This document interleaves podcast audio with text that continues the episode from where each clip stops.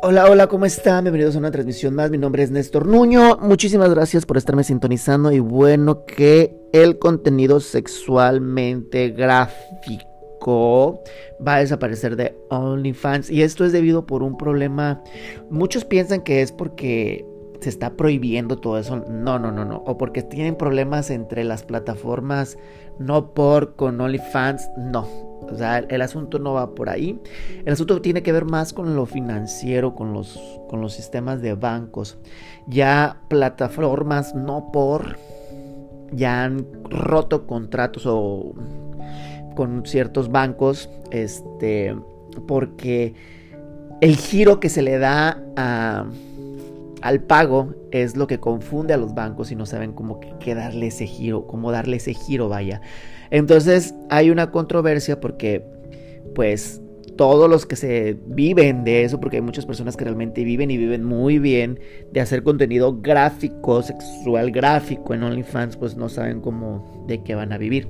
Ahora, eso es por ese asunto bancario lo que, lo que todavía va a seguir es que tú puedes eh, subir fotos en paños menores o fotos sin ropa totalmente como Dios te trajo al mundo.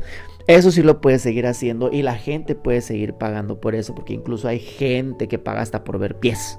O sea, tampoco es como que se friquen, porque sí, sí se ha visto ya que ciertos usuarios que se dedican al contenido sexual gráfico, pues andan manifestándose. Pero bueno, hay gustos para todos. Algo se les tiene que ocurrir.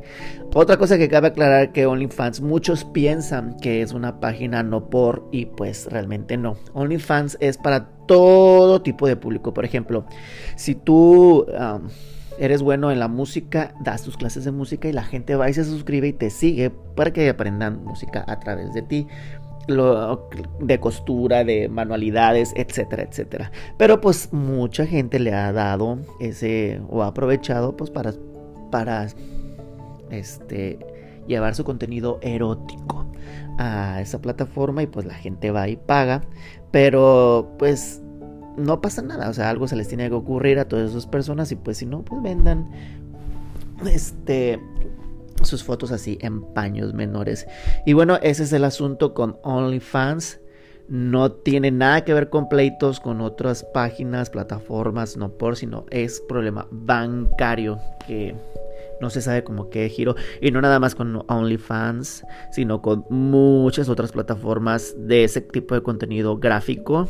Ya se están rompiendo este de, contratos con, con esos porque pues ese es el asunto. Pero bueno, si tú estás en OnlyFans, pues puedes vender tu, tus atributos que Dios te dio. Y pues nada amigos, así es el chisme con OnlyFans. Muchísimas gracias por sintonizarme, suscríbanse a mi canal y síganme en todas las plataformas de mm, podcast como Néstor Nuño. Nos vemos, cuídense, chao.